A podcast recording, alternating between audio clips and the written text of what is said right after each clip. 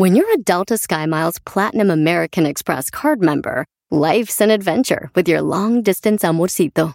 Because who doesn't love walking around the Big Apple con tu media naranja? Or finding the most romantic sunset overlooking the Pacific Ocean? And sneaking in besitos inolvidables in Venice. The Delta SkyMiles Platinum American Express card. If you travel, you know. Learn more at go.amex slash you know. eBay Motors es tu socio seguro. Con trabajo, piezas nuevas y mucha pasión, transformaste una carrocería oxidada con 100.000 millas en un vehículo totalmente único. Juegos de frenos, faros, lo que necesites, eBay Motors lo tiene. Con Guaranteed Fee de eBay, te aseguras que la pieza le quede a tu carro a la primera o se te devuelve tu dinero. Y a estos precios, quemas llantas y no dinero. Mantén vivo ese espíritu de Ride or Die, baby, en eBay Motors. ebaymotors.com. Solo para artículos elegibles se aplican restricciones.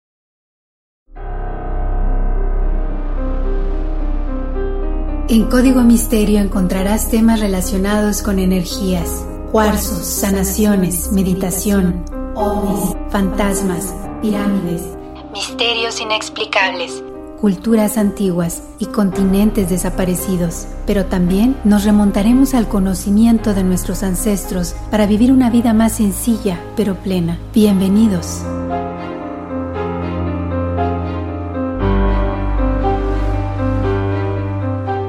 ¿Qué tal? ¿Cómo están? Bienvenidos a un episodio más de Código Misterio. Les saluda Horacio Antiveros. Ya estamos aquí, como cada semana, con un tema muy interesante. Pero antes de irnos con el tema de esta semana, con este episodio, les quiero recordar que estamos en las redes sociales. Estamos en Facebook, estamos en Instagram como Código Misterio. Ya saben, importante que mientras van escuchando el podcast, vayan viendo las fotografías que nosotros vamos subiendo para que se vayan no tanto imaginando, sino vayan comprobando y vayan cotejando algunas de las cosas que estamos ahí platicando, ¿no? Por supuesto, ya saben que nos encuentran en todas las plataformas de audio, la que más les guste.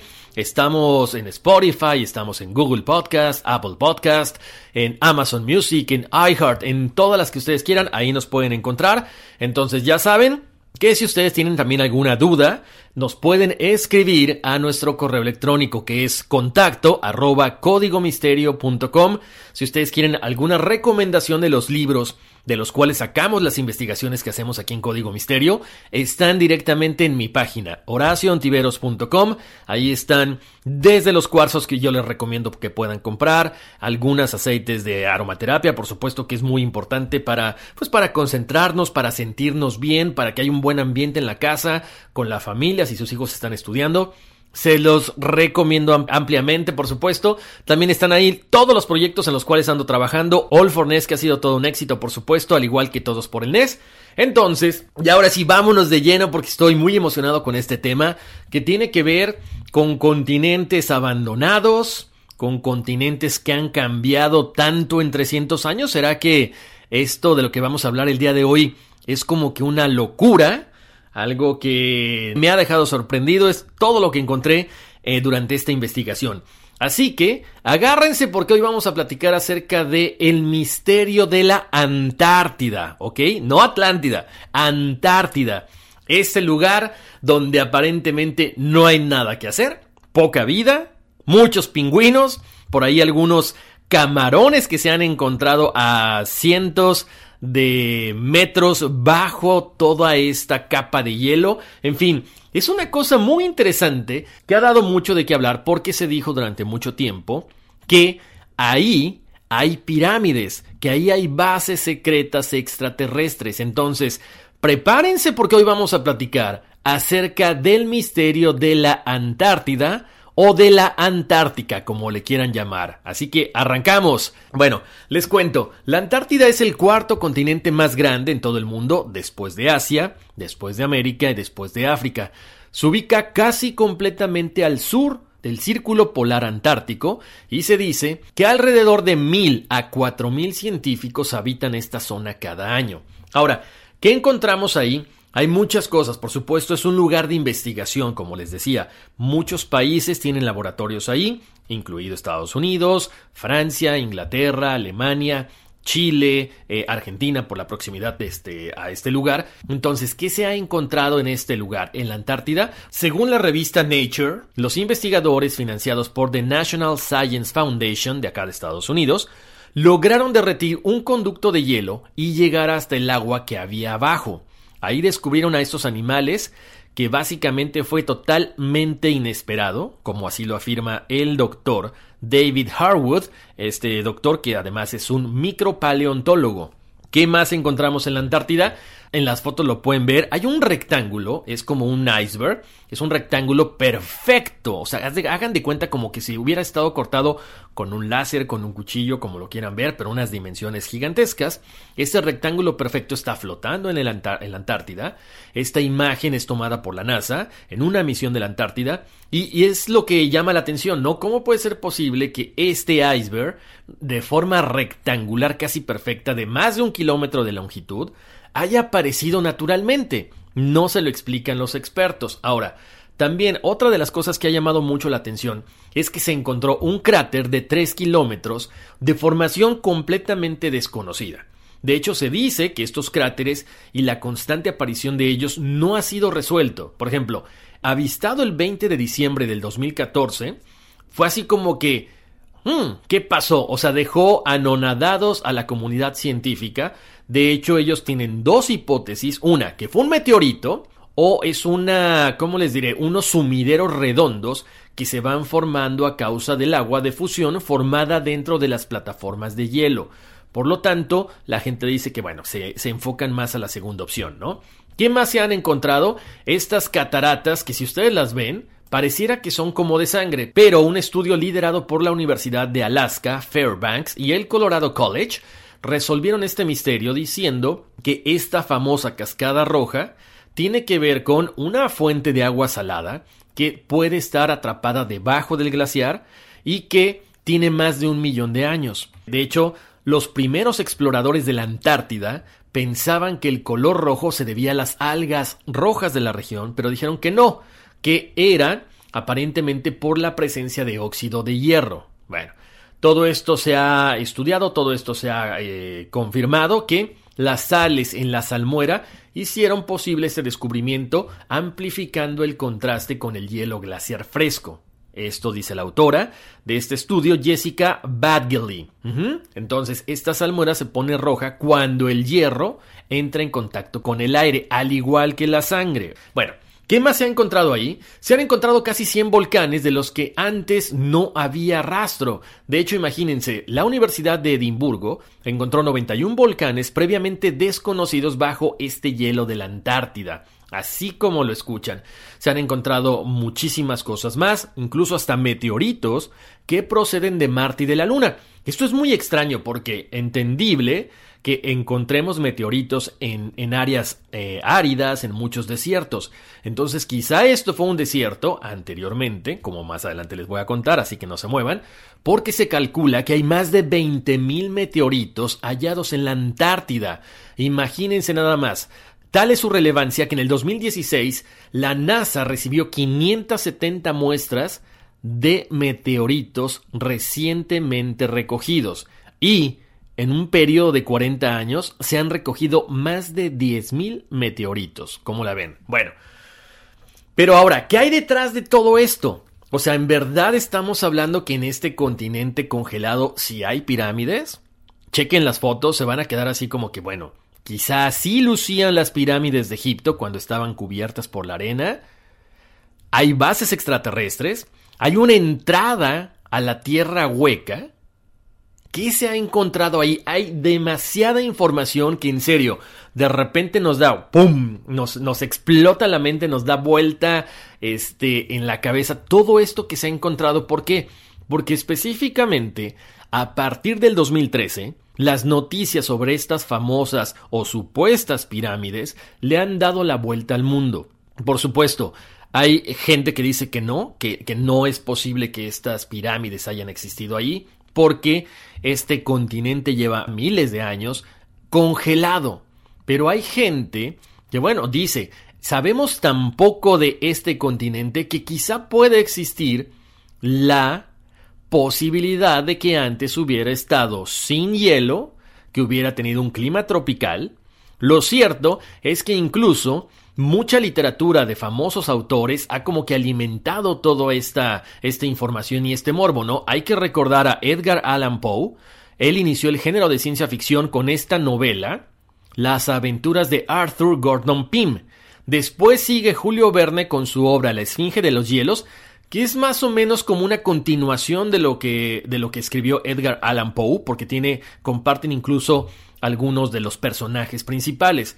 Posteriormente, no sé si ustedes vieron la, la película de La Cosa, dirigida por John Carpenter, eh, basada en el libro ¿Quién anda ahí? de John W. Campbell, este escritor americano que siempre es muy polémico en cuanto a sus cosas que tienen que ver con alienígenas, con eh, seres de otro planeta, con naves y demás. Bueno, se la recomiendo.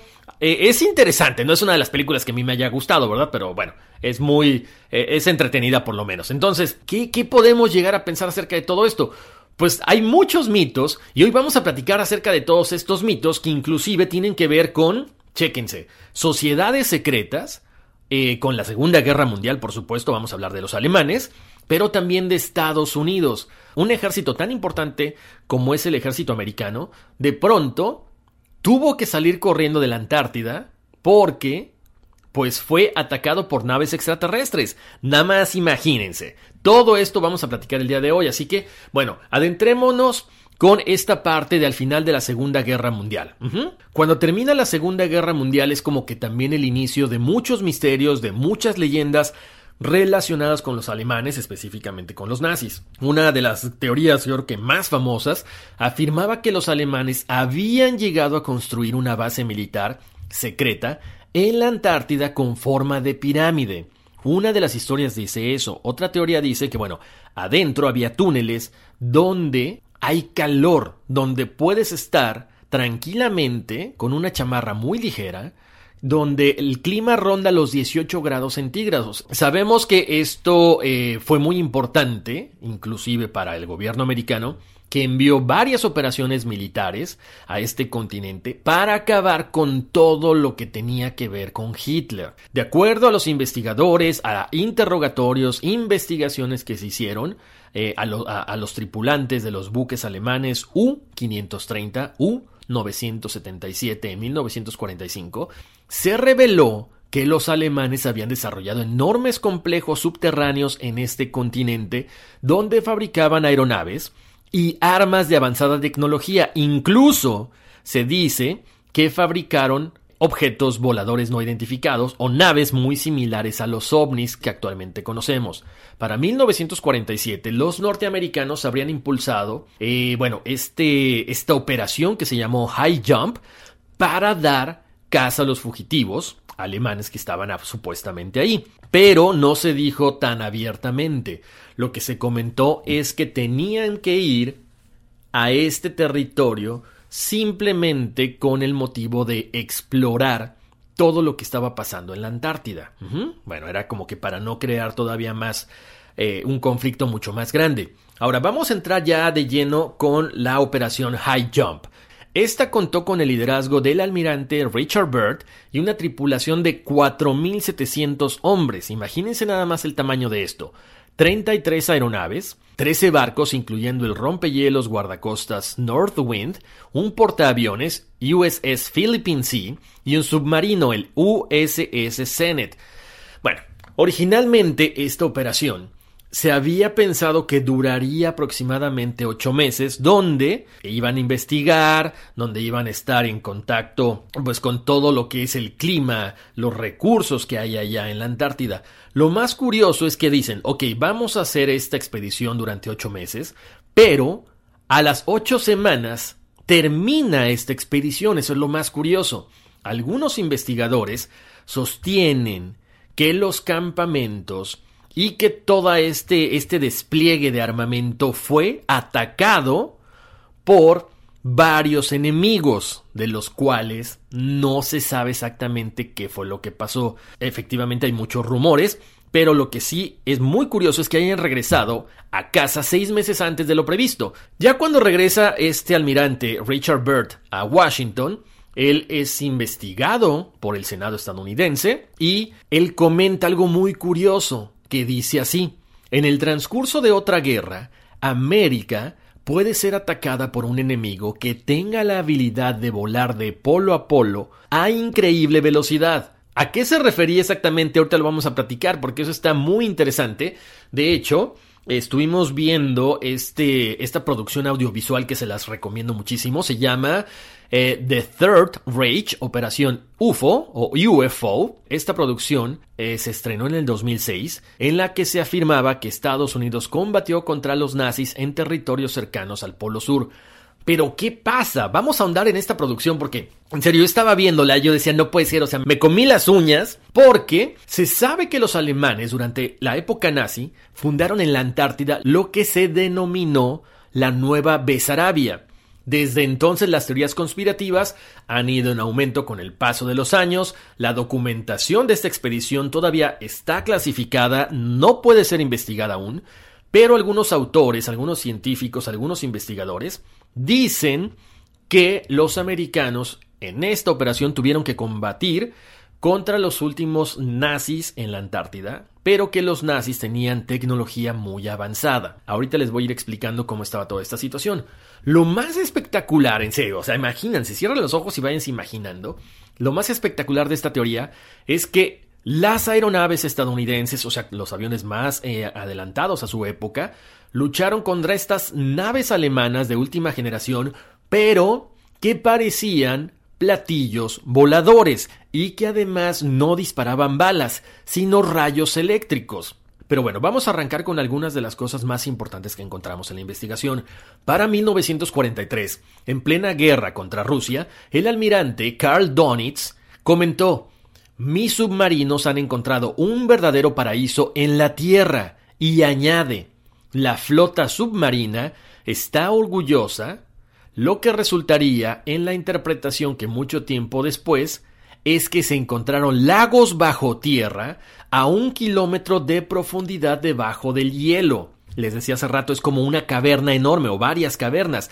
Lo más curioso es que, obvio, con estos submarinos pueden entrar por abajo del agua y la temperatura en estas cavernas es de 18 grados centígrados. O sea, básicamente estamos hablando de que lo que les comentaba hace rato, al haber tantos volcanes y al haber estos, eh, eh, estos ríos o estas cavernas hechas por el agua caliente, adentro la temperatura de estas cavernas es de 18 grados centígrados. ¿Cómo es posible esto? Lo que yo les decía. Estos lagos, la temperatura que presentan es posible que se hayan creado ríos que llevan agua al mar y por lo tanto se crean túneles ideales para la construcción de bases secretas que pueden ser, no sé, un tipo bodega o un tipo hangar enorme, enorme, con aire cálido.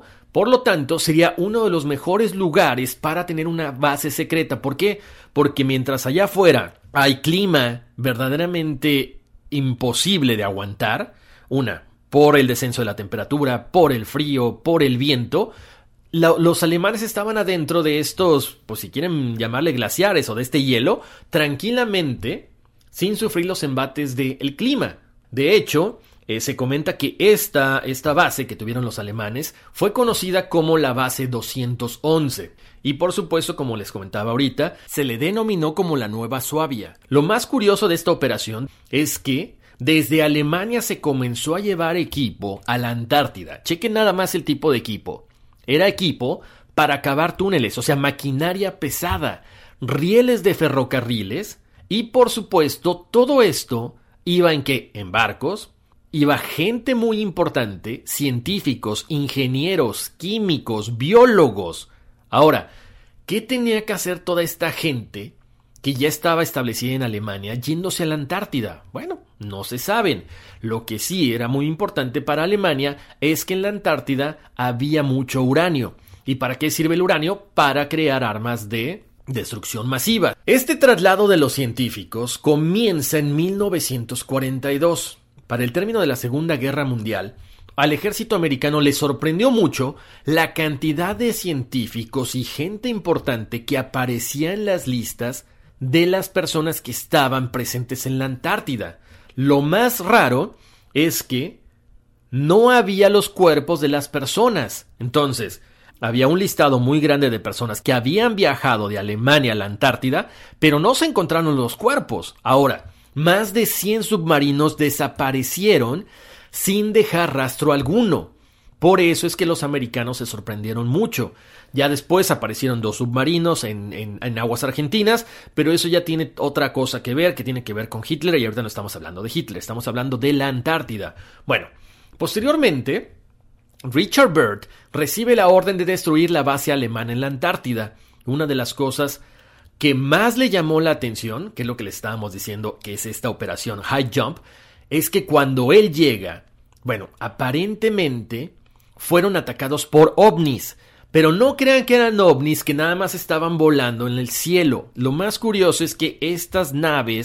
que aparentemente eran de origen extraterrestre, o quizá eran las naves que habían creado los alemanes, también salían de las profundidades del mar.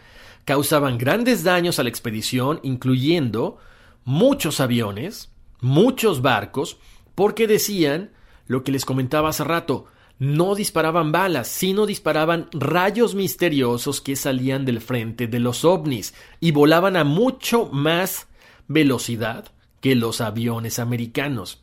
Entonces imagínense, están en plena guerra o están en pleno enfrentamiento, estas naves entran, salen del agua, vuelan mucho más rápido, disparan rayos, por supuesto que van a estar eh, destruyendo más rápido todo lo que es el equipo militar de los americanos. Entonces, bueno, cuando ellos se dieron cuenta de que era imposible poder quedarse ahí porque iban a perecer es cuando regresan. Ahora, sí, quiero aclarar, después de la guerra se encuentran archivos nazis con fotos, con bocetos de que algunos científicos habían estado trabajando sobre ovnis o artefactos voladores muy similares. De hecho, vayan a las redes sociales, Código Misterio en Facebook e Instagram ahorita, y allí están algunos de los eh, bocetos o algunas de las naves incluso que fueron creadas por estos científicos alemanes que además, ahí les va. ¿De dónde sacaron toda esta información? Ahí viene lo interesante. Toda esta información la recibieron porque ellos tenían gente que tenía contacto telepático no solamente con seres de otras dimensiones, sino de otros planetas. Ahí vamos a entrar a esta parte, ¿ok? Agárrense porque vamos a platicar acerca de cómo los nazis fueron influenciados por sociedades secretas esotéricas, como la sociedad secreta de Thule y la Anenerve. Ellos se comunicaron, como les decía, no solamente con seres de otras dimensiones, sino con seres extraterrestres por medio de contacto telepático. A través de la telepatía ellos recibieron la información de cómo crear estas naves. Vamos a ir de lleno con esto, ¿ok? Gracias a estas supuestas canalizaciones efectuadas por todos los mediums que tenían, obtuvieron mucha información con la cual el científico alemán Victor Schauberger, para muchos estaba a la misma altura o al mismo nivel que Nikola Tesla, habría conseguido desarrollar ovnis con los cuales pretendían ganar la guerra. Ahora, la Anenerve, esta otra sociedad secreta, decía que los alemanes eran una raza superior, como Hitler siempre lo dijo, ¿por qué? Porque era pura y tenían conocimientos más adelantados que otras razas.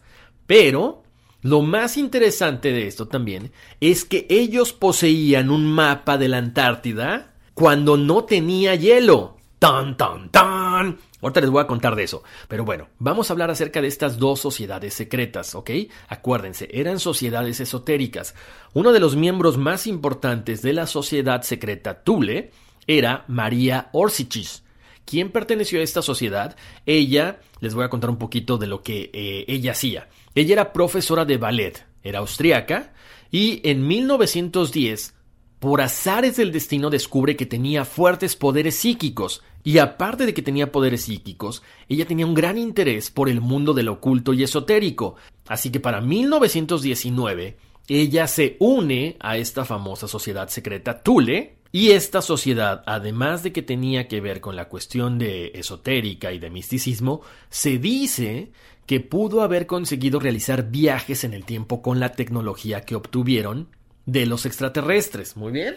Bueno, en este, en este caso, María, en 1919, cuando se une a la sociedad secreta Tule, conoce a otras mujeres con poderes muy similares a ella. Estas jóvenes, que eran todas mujeres, de pronto se salen de esta sociedad que se llamaba Tule y crean una que se llamaba Bril. B-R-I-L. Y en este caso estaba integrado solamente por mujeres. Todas las integrantes tenían algo en común, que tenían el cabello largo, porque aparentemente esto les permitía conectar con el universo a modo de antena. Se dice que María Orsichil era capaz de entrar en trance con tal facilidad y tal profundidad que, como les decía, contactaba espíritus, pero un día contactó con una especie extraterrestre y ahí viene lo interesante. ¿Qué cosa le dijeron? Bueno, el primer contacto de María con estos extraterrestres le permite recibir una serie de instrucciones relativas a construir una nave espacial. ¡Tan, tan, tan! Ella, obvio que al principio no supo cómo descifrarlo. La comunicación era muy técnica, de hecho, no era en inglés, no era en alemán, era en sumerio, esta lengua antigua mesopotámica. Cuando esta sociedad logra analizar la información recabada por María, se da cuenta de lo importante que es para los nazis y para los alemanes tener toda esta información. Por lo tanto, le dan la información a los científicos nazis. A partir de ese momento, se construye el primer prototipo de OVNI en 1922, que bueno, no fue un éxito, pero por lo menos logró mantenerse en el aire por un tiempo.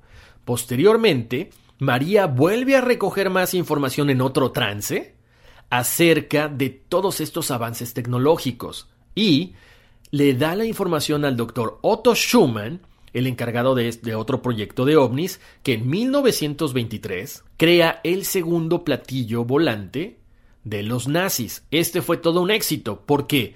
Porque primero consigue mantenerse en el aire, volar 55 minutos alcanzando aparentemente los 300.000 kilómetros por hora. Este hecho es como que el parteaguas para que se siguiera investigando y se siguiera construyendo todo este tipo de naves con tecnología aparentemente extraterrestre. ¿Por qué querían crear los alemanes estas naves o estos ovnis? Porque los querían utilizar con fines bélicos, obviamente, porque ya estaban dentro de la Segunda Guerra Mundial. Ahí es que comienza a crearse el dispositivo Munich, esta nave alienígena que resulta ser un tema de conversación muy importante en las sociedades Brill y Tule, estas sociedades esotéricas secretas. Posteriormente, María, al enterarse de los verdaderos planes de los nazis, o sea, de ganar y, y conquistar al mundo, se niega rotundamente a seguir trabajando con ellos, deja de colaborar. A partir de ese momento se dice que esta sociedad Brill reúne todos los planos relativos a las naves espaciales y destruye las naves existentes, en lo que se dice. Posteriormente, antes de que cayeran los nazis, María, en una nueva comunicación con los extraterrestres, recibe el mensaje de que los alemanes iban a perder la guerra antes de que acabara el año. Así que María cuenta esta información a varias personas, a varios miembros de la sociedad secreta, y es cuando dice, ¿sabes qué? Yo me voy de aquí, huyo de Alemania, y aparentemente su destino final es en Argentina, donde se rumora que esta eh, sociedad actualmente sobrevive. Ahora, como les decía hace ratito, Estábamos platicando acerca de estas naves alienígenas creadas por los alemanes, acerca de este de esta película o de este documental, como le quieran llamar, Third Reich Operation UFO, donde aparentemente todo es real, donde se habla acerca de estos agujeros de gusano, estos viajes que se pueden hacer a través de los agujeros que están en los polos o a través de, de la tierra hueca. Entonces hay mucha información de todo esto.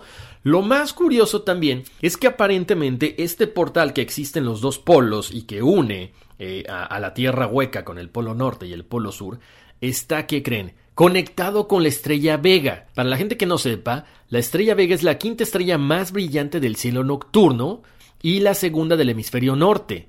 Se considera una estrella relativamente cercana porque está solamente a 25 años luz de la Tierra y, de hecho, es una de las más brillantes del sistema solar. Ha sido muy estudiada por astrónomos, llegando a ser catalogada como la estrella más importante del cielo, después del Sol, por supuesto, ¿no? Continuamos con la sociedad secreta de Anenerve. ¿Quién estuvo al frente de esta sociedad que les estaba platicando hace ratito? Bueno, estuvo Himmler. Esta sociedad fue fundada en 1935, que como les decía, ¿Qué buscaba esta sociedad secreta? Estudiar las raíces de la raza alemana. ¿Sí? De hecho, si traducimos Anenerve, no, perdón mi pronunciación alemana, no estoy muy familiarizado con eso, pero bueno, la palabra en sí se traduce como el legado de nuestros ancestros. ¿Por qué? Porque ellos decían que la raza aria venía de la Atlántida, así como lo escuchan, ¿ok? Bueno, ellos trajeron especialistas en ciencias ocultas, mediums, la gente más preparada para tener ventajas sobre otras naciones. Ellos decían que en el pasado, la raza aria había tenido acceso a todo el conocimiento del universo porque eran descendientes de los atlantes, o sea, provenían de la Atlántida. Por lo tanto, ellos decían que sus antepasados tenían toda la tecnología atlante, naves, barcos que se movían con una fuerza desconocida. Por lo tanto, antes de la guerra, de la Segunda Guerra Mundial, se pusieron a investigar. Ahí viene otra cosa que también es increíble. Pongan mucha atención. Para 1929, todos estos científicos, todos estos expertos que estaban tratando de buscar de dónde venía la raza aria, encuentran un mapa de la Antártida, pero ¿qué creen? Tan, tan, tan, cuando ésta no tenía nieve. Este mapa fue creado en el siglo XVI por el admirante turco Piri Reis, lo interesante es que este mapa muestra la Antártida, como les decía, sin nieve, pero no crean que miles o millones de años atrás, no. 300 años antes de que se descubriera oficialmente la Antártida, este mapa la mostraba con bosques, con algunos desiertos. O sea, es increíble lo que estaban viendo ellos. De hecho, este mapa que fue creado por el turco Piri Reis, se dice que es uno de los mapas más exactos en describir el continente helado. Pero ¿por qué no tenía nieve? No sabemos. Y que además no es que el continente sea solo una masa de tierra, no. Son varias islas que están unidas por esta gruesa capa de nieve. Ahora, hay muchos expertos que afirman que la Antártida fue anteriormente lo que nosotros conocimos como la famosa Atlantis. Así es, no está en el Pacífico, sino que está enterrada debajo de estas capas de hielo. Posteriormente, bueno, toda esta sociedad secreta, a la Anenerve, empezaron a buscar por todo el mundo papiros, escritos, para poder encontrar artefactos, conocimiento secreto, pero especialmente se dedicaron a estudiar todos los escritos que venían de Asia y de América. Incluso estuvieron revisando archivos de los templarios porque decían que los templarios habían llegado a América mucho antes que Cristóbal Colón. Por lo tanto, estos caballeros tenían información muy similar a la del almirante turco Piri Reis. O sea, es increíble. Posteriormente, esta sociedad se dice que vació bibliotecas alrededor del mundo, buscando tratados teológicos, buscando información de más artes obscuras, de esoterismo, y algo que les empezó a llamar mucho la atención es que empezaron a buscar la ubicación del Santo Grial y la lanza sagrada como llaves para la conquista del mundo. Se dice que Hitler conoció esta leyenda de el Santo Grial y la lanza sagrada antes de la Primera Guerra Mundial. La lanza sagrada ya saben que es la lanza con la que le cortan el costado a, a, Jesús, que de hecho era conservada en el Museo de Vietnam. Para 1938 esta lanza ya estaba en poder de Alemania, justo después de que Alemania se anexara a Austria. Pero para dominar el mundo, ¿qué faltaba? Faltaba el otro elemento, el Santo Grial. De hecho, lo vemos en las películas de Indiana Jones, ¿no? Siempre el, Santo Grial o el Arca de la Alianza son muy importantes para poder llevar a cabo sus planes. Bueno, para poder conseguir el éxito en su meta, esta sociedad se propuso tener a los científicos más importantes del mundo en cuestiones de genética, matemáticas, física, química, astronomía, medicina, desarrolladores de armas, y también controladores de mente, porque ellos estaban explorando todas las artes ocultas, las prácticas religiosas y místicas para saber cuáles son los poderes sobrenaturales que tiene la gente. O sea, manipular a distancia, lo que hemos platicado en alguna ocasión, remote viewing. Bueno, una de las cosas que tenía eh, como objetivo esta sociedad, lo hemos estado platicando, es que, bueno, que esta gente o estos mediums con poderes paranormales pudieran contactar a los seres de otras dimensiones, a los alienígenas, como ya lo habían hecho. Para 1942, los alemanes se dice que tenían al menos 11 naves parecidas a los ovnis. Vayan a checar ahí en las eh, redes sociales de Código Misterio en Facebook, en Instagram, para que las puedan ver.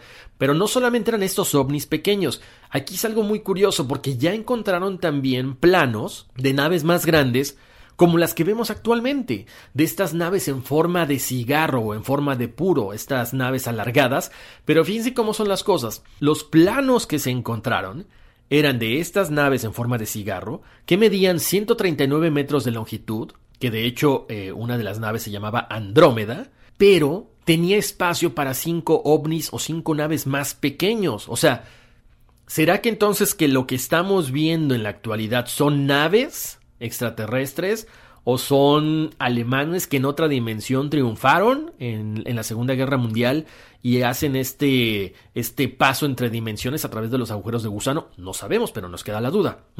De hecho, se dice que estos primeros ovnis eh, fueron tan exitosos que decidieron utilizarlos para explorar el espacio. No llegaron a subir al espacio, pero sí llegaron a subir a la estratosfera. Uno de los ovnis, que se llama Belionzo, o esta nave sin tripulación, alcanzó los 15 kilómetros en 3 minutos y velocidades de 2.200 kilómetros por hora. Lo curioso es que se podía sostener en el aire, moverse para adelante o para atrás sin contratiempo alguno en la Antártida. Para finales de la guerra, se dice que había nueve lugares secretos para construir estos platillos voladores, pero solamente uno fue destruido. Por lo tanto, todas estas naves, planos e información fue repartida por todo el mundo. No se sabe exactamente dónde quedó. Lo que sí sabemos es que la base, la nueva Suavia, que estaba en la Antártida, fue destruida. Al ratito les vamos a contar cómo fue que desapareció. Otra de las eh, lugares secretos o bases se mudó para el Amazonas, otro a las costas de Noruega. Ahora, regresemos a la Antártida. Para 1958, Estados Unidos detonó tres explosiones nucleares como parte de la operación Argus, muy cerca de la Antártida, hacia el suroeste de Sudáfrica. Se trataba de grandes explosiones a gran altitud y, por supuesto, se dice que con esas explosiones destruyeron estas bases secretas que estaban en la Antártida, que pertenecían a los alemanes. Ahora, hay mucha información de lo más reciente que ha pasado. Sabemos que hubo un ingeniero americano que trabajó en la Antártida, que entregó una serie de sorprendentes documentos y declaraciones firmadas a una conocida ufóloga norteamericana. Él afirmaba que en la Antártida hay una importante base ovni en la que humanos y aliens trabajan conjuntamente.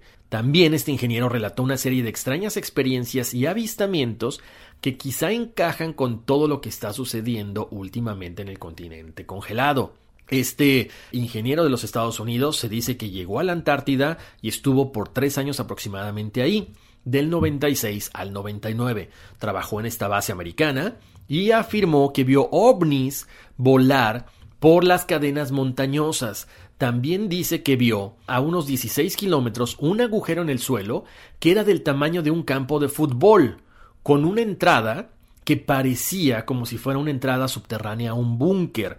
Esto es muy curioso porque recientemente una expedición que, hicieron eh, bueno, unos científicos a la Antártida eh, se dice que ellos iban volando y en el momento que iban volando les dijeron que había habido un accidente en uno de los laboratorios, que tenían que ir a recoger a un científico americano para poder llevarlo al hospital más cercano. Ellos eh, dijeron que sí a la torre de control, iban volando sobre una de las partes más importantes, pero también más misteriosas de la Antártida, y eh, decidieron no hacer caso a la torre de control que les decía que no volaran sobre esa zona. Ellos en el momento en que van volando sobre esta zona misteriosa, ven lo mismo que comentaba este ingeniero. Encuentran un hoyo, un agujero enorme. Lo que sucede después es que ellos llegan a la base o al laboratorio americano, recogen a este científico que estaba enfermo, pero en la base les dicen, Ustedes desobedecieron órdenes, volaron sobre la zona restringida. No pueden volar por ahí, si no el avión va a ser derribado. Entonces, ¿qué hacen estos científicos? Bueno, obedecen, toman el, camino más largo, desgraciadamente este científico que estaba enfermo fallece, pero ellos comentan, fue muy extraño la actitud de la gente en la torre de control, de la gente en el laboratorio, de los militares, porque nos amenazaron de que no podíamos volver a hacer esto si no seríamos derribados. Hay otra historia también que eh, data del 2002 y se dice que la cadena de TV Atlantis llevaron a un equipo a estudiar estas famosas ruinas que mucha gente cree que hay, estas pirámides en la zona, pero lo más curioso es que el equipo de reporteros, el equipo de camarógrafos, todo el equipo de televisión desapareció. Se dice que grabaron pirámides, ruinas, que están situadas, chequen nada más, a tres kilómetros debajo del suelo de la Antártida. Obvio, estamos hablando de que originalmente estas ruinas y estas pirámides tendrían que haber estado al aire libre para que hubieran sido construidas sin problema. O sea, que llevarían ahí por lo menos 14 millones de años debajo del hielo. Ojo, aquí nos deja la duda porque estamos hablando de que son muchos millones de años atrás. Ahora, para el 2009 se encontraron rastros de polen, por lo tanto vuelve una vez más la teoría de que la Antártida en su momento tuvo temperaturas superiores a los 21 grados. También recuerdo que en 1973 científicos japoneses rastrearon 19 objetos circulares en la Antártida que de pronto desaparecieron sin dejar rastro. O sea, es muy interesante todo esto que estamos platicando, todo esto que estamos eh, comentando, porque nos damos cuenta de que no solamente fue importante para los alemanes, es importante para los americanos y para todos los gobiernos que tienen un poder económico. Imagínense si efectivamente, eh, como lo hemos comentado en ocasiones anteriores acerca de la Tierra hueca, como lo decía el, lo decía el admirante eh, Richard Byrd, cuando él ve esto, esta entrada en los polos, y dice, hay vegetación, hay animales, hay mamuts, hay cosas que son muy extrañas. Entonces, ¿qué pasaría si lo que estamos viendo es solamente un encubrimiento de las sociedades o de las potencias más importantes del planeta que no nos quieren decir que efectivamente ahí abajo o hay una civilización o existió una civilización o es la puerta hacia la tierra hueca? Importante, me encanta que ustedes me digan, bueno, sus opiniones. ¿Será que efectivamente hay una raza quizá como fue la raza egipcia? Hay pirámides igual más grandes que las pirámides de Egipto. Lo que sí, Chequen las fotos, se ven como estas pirámides, muchas alineadas, incluso no una sola, sino dos juntas, o quizá eh, se dice mucho también que serían una réplica de las pirámides de Egipto, porque podemos ver las dos cúspides de dos pirámides, de estas dos pirámides que se notan, pero quizá la otra es más pequeña y con el hielo, por eso está cubierta. Pues ahí se los dejo, es un tema que a mí en lo personal me interesó muchísimo, sobre todo porque es un continente del cual sabemos muy poco actualmente, pero también nos damos cuenta que los alemanes tenían mucho conocimiento acerca no solamente de este continente, sino también de cuestiones de sociedades secretas que tienen que ver con misticismo, con religión, con seres de otros planetas, con seres de otras dimensiones. Y en otro capítulo les voy a platicar la importancia del el símbolo nazi, que para muchas civilizaciones, para muchas sociedades, es símbolo de la buena suerte, la famosa esvástica, que con el transcurso de los años y a raíz de la Segunda Guerra Mundial se le dio una connotación negativa, pero por miles de años fue algo positivo.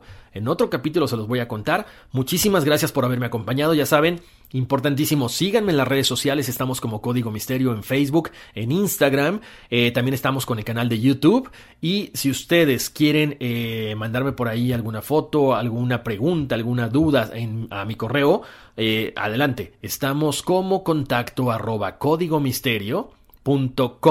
Muchísimas gracias por haberme acompañado, les mando un abrazo muy grande y bueno, ya saben, vámonos, que aquí espantan. I'm Chris Hahn, the Aggressive Progressive. Check out a new episode of the Aggressive Progressive podcast every Tuesday.